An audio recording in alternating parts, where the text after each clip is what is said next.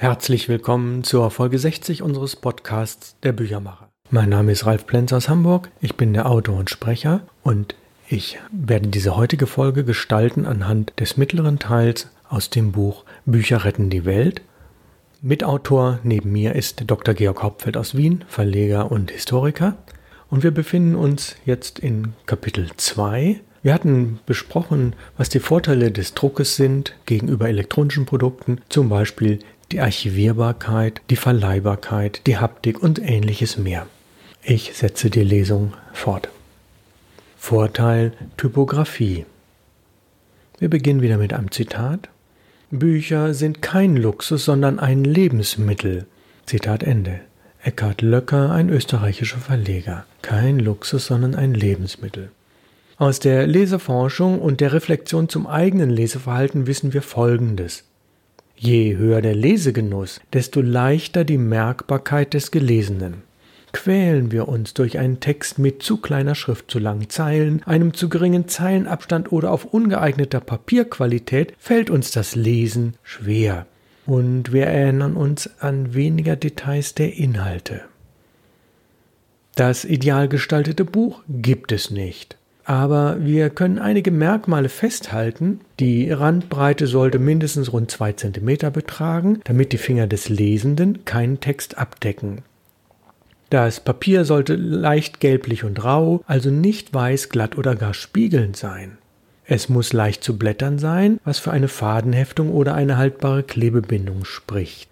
Die ideale Typografie, und jetzt kommen wir zu einem meiner Lieblingsthemen. Die ideale Typografie besteht aus einer Serifenschrift mit 9 bis 11 Punkt Schriftgröße und einem Zeilenabstand von mindestens 14 Punkt. Wenn man sich anschaut, Office-Dokumente haben oft eine Schriftgröße von 12 Punkt, teilweise mehr. Der Zeilenabstand ist sehr häufig nur bei 13 oder 14 Punkt. Das ist zu wenig. Also wenn, gerade wenn die Zeilen sehr lang sind, brauchen wir auf jeden Fall mehr Zeilenabstand. Das heißt, bei 9 Punkt Schriftgröße wäre der Zeilenabstand idealerweise wirklich 13, 14 Punkt. Bei einer 10 Punkt Schriftgröße ist er bei 14 bis 15 Punkt und ähnliches mehr. Und das wird häufig nicht erreicht. Aus Platzspargründen sagt man häufig, ja, 12 Punkt Zeilenabstand reicht. Das ist aber letztlich zu wenig für ein angenehmes Lesen. Die ideale Zeilenlänge hat 60 bis 70 Buchstaben. Damit ergibt sich eine ideale Buchbreite von 10 bis 17 cm. Das heißt also, die kleineren Bücher, die noch so in die Handtasche passen, haben eben in Teilen wirklich mehr als 70 Buchstaben. Und je größer die Bücher werden, umso größer wird die Katastrophe. Dann werden die Zeilen so lang, dass man oft die nächste Zeile nicht mehr wiederfindet, vor allen Dingen dann, wenn der Zeilenabstand zu gering ist. Wenn man also etwas größere Bücher hat, und das ist jetzt wieder Zitat aus unserem Buch, hat man ein größeres Buch, braucht man entweder sehr breite Ränder oder gestaltet den Text in zwei oder mehr nicht zu schmalen Spalten. Dann wird das Lesen noch durch andere Dinge erleichtert. Absatzeinzüge erleichtern es, den Beginn eines neuen Absatzes zu finden. Leerzeilen sind hingegen dafür geeignet, einen Zeitsprung oder einen völlig neuen Gedankengang vom bisherigen Text abzugrenzen. Und auch das wird relativ häufig falsch gemacht. Wenn wir uns beliebige Veröffentlichungen anschauen, die nicht Bücher sind, finden wir relativ katastrophale Zustände. Wir haben also Leerzeilen und danach kommt ein Absatzeinzug, also ein Freiraum von circa 5 mm. Wir haben Texte, die nur mit Leerzeilen gestaltet sind. Wir haben Texte, die hintereinander weg sind und ohne Absatzeinzüge. Also das ist teilweise recht grausam. Nun beherrschen die allermeisten Leute, die Bücher machen, durchaus die Regeln der Typografie, aber in Teilen haben wir eine gewisse Unachtsamkeit oder ein Missachten bisheriger typografischer Regeln im Sinne von, wir wollen das anders machen, wir wollen das vielleicht innovativer gestalten und letztlich leidet die Lesbarkeit fast immer. Ich habe mich sehr lange mit dem Typografen Jan Tschischoldt beschäftigt, der von den 20er bis in die 60er Jahre hinein gewirkt hat, viele Bücher beschäftigt und der weist nach, dass das, was wir heutzutage als gute Typografie bezeichnet, bereits etwa um 1680 bis 1720 verwirklicht wurde. Eine Schrift wie die Garamond wurde benutzt, eine Schriftgröße von etwa 11 oder 12 Punkt, ein guter Zeilenabstand, die Ränder breit genug und die Zeilen nicht zu lang. Faszinierend, dass wir das seit rund 350 Jahren haben und in Teilen missachten, obwohl wir es besser wissen. Es geht weiter. Zwischenüberschriften oder Randspaltentexte, sogenannte Marginalien, bieten den Überblick und die Wiederfindbarkeit ebenso wie ein gutes Inhaltsverzeichnis und ein umfangreiches Register. Wieder muss ich innehalten Register, ein Stichwort, welches in diversen Diskussionen über Nichtauffindbarkeit vorkommt, denn Bücher können nicht nur über das Inhaltsverzeichnis erschlossen werden oder durch die Kapitel, sondern gerade wenn es Sach- und Fachbücher sind, brauchen sie dringend ein Register. Und ein Register zu erstellen, kann man in Teilen automatisieren, manchmal auch sogar mit sehr guten Ergebnissen, aber ein solches Register muss man immer manuell nacharbeiten. Das heißt, die Frage, welche Wörter nehme ich in das Register auf, ob das pro Seite drei, fünf oder zehn Stichworte sind oder mehr, wie fasse ich die sinnvoll zusammen, was sind vielleicht Oberbegriffe, muss ich Beugungen rauslassen, kann ich Adjektive in ein Register aufnehmen und ähnliches mehr. Das ist ein richtiges Handwerk. Es gibt in Deutschland einen Verband der Indexer. Index ist ja das englische Wort für Register. Und wenn wenn man sich wirklich mit guten Registern beschäftigen will, sollte man sich mal ein Fachbuch besorgen. Ich kann insbesondere eins von Walter Greulich empfehlen, ein Lektor mit sehr, sehr viel Wissenschafts- und Fachbucherfahrung, der sich dem Indexing verschrieben hat. Das eigene Handwerk des Registererstellens. Es geht weiter. An wie viel erinnern sich Leser nach einer Stunde oder einer Woche?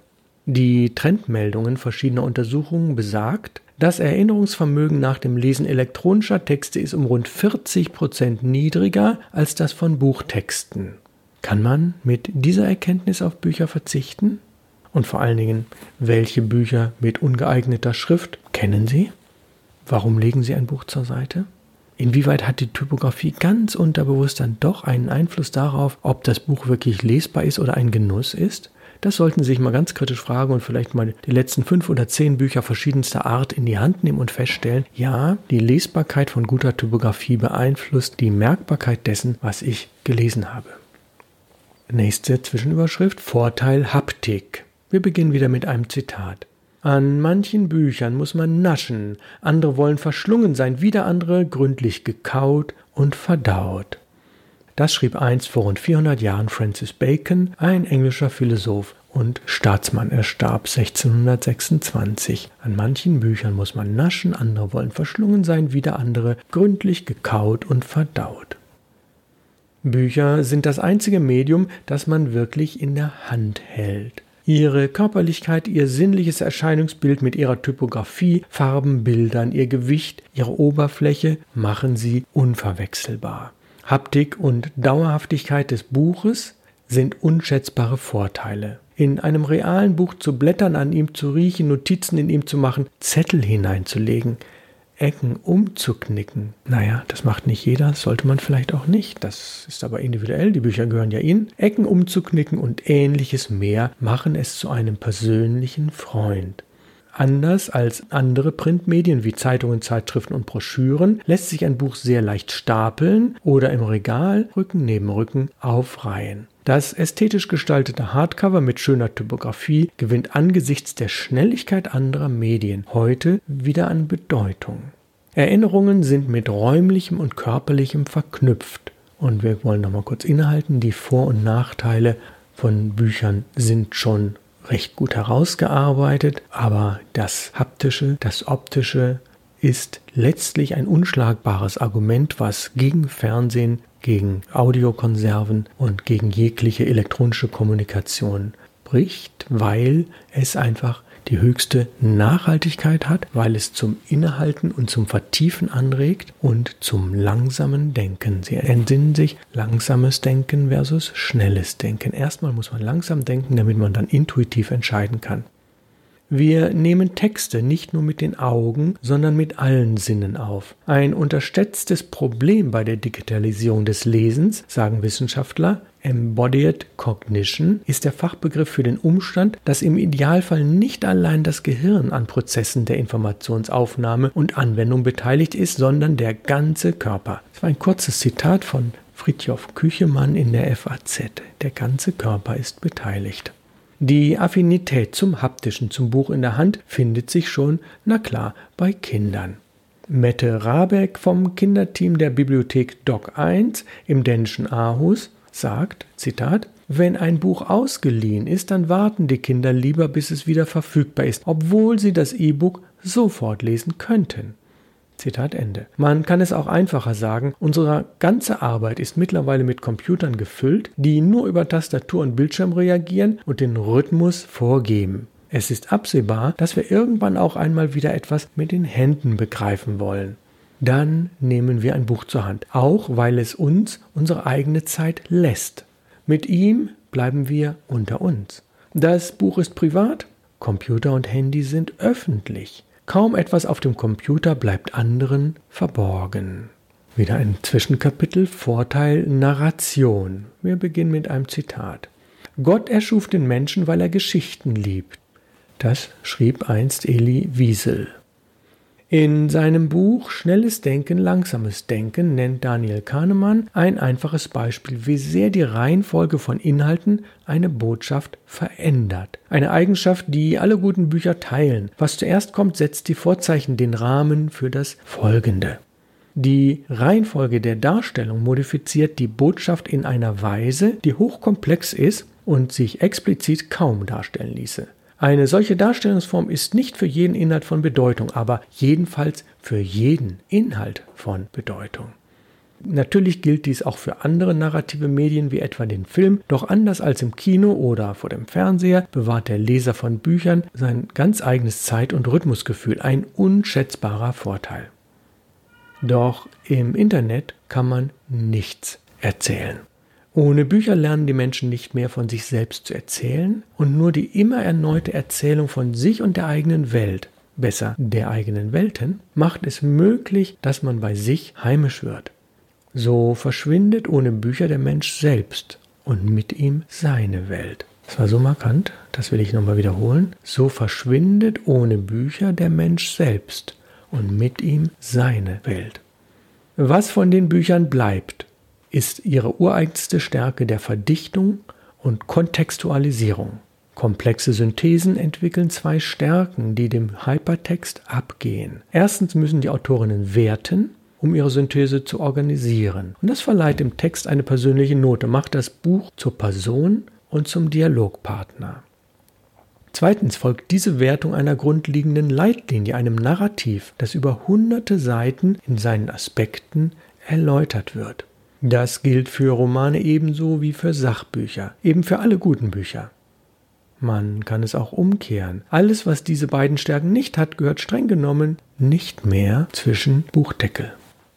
Nächste Zwischenüberschrift Vorteil Rhythmus. Lesen ist nicht mehr selbstverständlich, denn es ist anstrengend und die Konkurrenz der Medien ist groß. Man kann sich nicht berieseln lassen, muss aktiv lesen und das bedeutet, man muss mit seinen Büchern Termine vereinbaren und diese Termine auch wahrnehmen. Doch die Vermutung, dass sich Menschen nicht gerne anstrengen, ist allzu oberflächlich. Lesen braucht außerdem Mut, denn beim Lesen ist man mit sich allein und das wollen heute viele nicht mehr. Andere hingegen wollen gerade das, wenn sie einmal entdeckt haben, dass sie nur so wirklich bei sich sein können. Bücher ermöglichen, ja erziehen zu einer völlig eigenen Rhythmik des Denkens. Sie ermöglicht jene gelassene Beharrlichkeit, die allein zum Glück führt. Das einzige Medium, das neben Buch und Zeitschrift eine eigene Zeit zulässt, einen eigenen Rhythmus, ist das Internet. Doch die Hypertext-Struktur verflacht die Dreidimensionalität und ablenkende Links zerstören die Konzentration. Aus der Forschung weiß man seit langem, dass Erzählungen, in die wir abtauchen, sich besonders positiv auf die kognitive Entwicklung auswirken. Durch Geschichten üben wir, die Welt aus anderen Blickwinkeln und durch die Augen anderer Menschen zu sehen. Das gelingt aber nur, wenn sich Leser tief in eine Handlung hineingezogen fühlen. Darf man Bücher trotzdem selektiv lesen, von hinten nach vorne, in der Mitte beginnen, herumstöbern? Zerstört man gerade damit nicht die narrativen Vorteile eines guten Textes und schafft damit seinen persönlichen Rhythmus? Das trifft zu. Und trotzdem darf man, denn Bücher sind Freunde. Und bei Freunden genießt man ja auch die jeweiligen Stärken und sieht über Schwächen hinweg. Bücher sind Freunde. Die Qualität des Dialoges zählt nicht die Quantität. Keine Scheu also, Bücher selektiv zu nutzen und in ihnen herumzustöbern. Wenn ein Buch gut ist und das Thema für einen selbst interessant, wird man es am Ende trotzdem ganz lesen. Die Philosophin Agnes Heller unterscheidet ganz natürlich zwei Arten des Lesens. Das Arbeitslesen das den Text gewissermaßen aufbricht, zerlegt, für Neues nutzt und das Genusslesen, bei dem man sich ganz einem Buch widmet und mit dem Text einen intensiven Dialog führt, der unendlich viele eigene Erfahrungen wachruft und neu verknüpft. Wir beginnen noch mit Kapitel 3, wo Bücher bleiben. Wie ist es zu beurteilen, dass Buchformen verschwinden? Betrachten wir Adressbücher, Wörterbücher, Lexika und Nachschlagewerke, so scheinen diese Produkte in der Tat nicht mehr zeitgemäß zu sein, da sich Recherchetätigkeiten über das Internet oder Online-Datenbanken schneller, meist sogar kostenlos oder wesentlich preiswerter als mit diesen gedruckten Dinosauriern erledigen lassen. Natürlich haben Verlage, die solche Werke herausgeben, diese auch online gestellt, aber eben meistens mit einer Bezahlschranke dahinter. Und das ist auch richtig, denn solche Bücher zu erstellen ist die Zusammenarbeit von mehreren Menschen über viele Jahre. Das verschenkt man nicht. In allen anderen Bereichen bleibt die Rolle des Buches in seiner ureigensten Form wichtig. Fachbuch und Wissenschaft. Diese Genres scheinen sich durch weltweit vernetzte Forscher, Universitäten und Rechnerverbünde, also nicht nur das Internet, sondern auch andere Datenbanken, selbst überflüssig zu machen. Zu jedem Fachgebiet findet man digital hunderte oder tausende Informationen, oft sogar kostenlos. Jedoch sind dies fast immer einzelne Forschungsergebnisse, einzelne Meinungen, gelegentlich Kompilationen. Was nahezu allen digital verfügbaren Informationen fehlt, ist eine Überprüfung durch Erstleser, Peer Groups, Lektoren, Gutachter und Herausgeber. Meist fehlen sogar die Angaben zum Erstellungszeitraum, Ort oder sogar zum Autor selbst. Es ist unglaublich. Sie finden Texte, teilweise gut qualifizierte Texte, und dann ist weder was dazu gesagt, wann der Text geschrieben wurde, wo er vielleicht veröffentlicht wurde und wer der Autor war. Was der Autor für eine Intention hat. Das ist unglaublich. Das entspricht keinem Wesen des Urheberrechts. Damit sind diese Daten im Internet singulär und somit fast wertlos. Und ihnen fehlt natürlich, das liegt in der Natur der Sache, die Haptik und die ästhetische Optik. Ein Fachbuch oder ein wissenschaftliches Buch ist das Ergebnis von Forschung, Nachdenken oder dem geschickten Zusammentragen vorhandener Informationen. Es ist durch verschiedene Instanzen überprüft und bearbeitet. Es ist historisch einzuordnen, weil es ausreichend Informationen über Autor, Herausgeber, Verlag, Erscheinungsjahr und den Ort enthält. Es ist somit ein verlässliches Dokument des Forschungsstandes. Von wissenschaftlichen und Fachbüchern werden als Genre vor allem jene erhalten bleiben, die die ureigensten Stärken der Bücher in sich tragen. Das wären eine komplexe Synthese, ein differenziertes Gesamtbild, das man nur im eigenen Tempo konsumieren kann und in dem man des Öfteren hin und her blättert. Es bildet die Grundlagen ab, die man für die wissenschaftliche Arbeit braucht. Und daher liegt es bei der Arbeit nicht selten neben der Tastatur. Ja, damit beende ich für heute die Lesung. Das Buch liegt neben der Tastatur.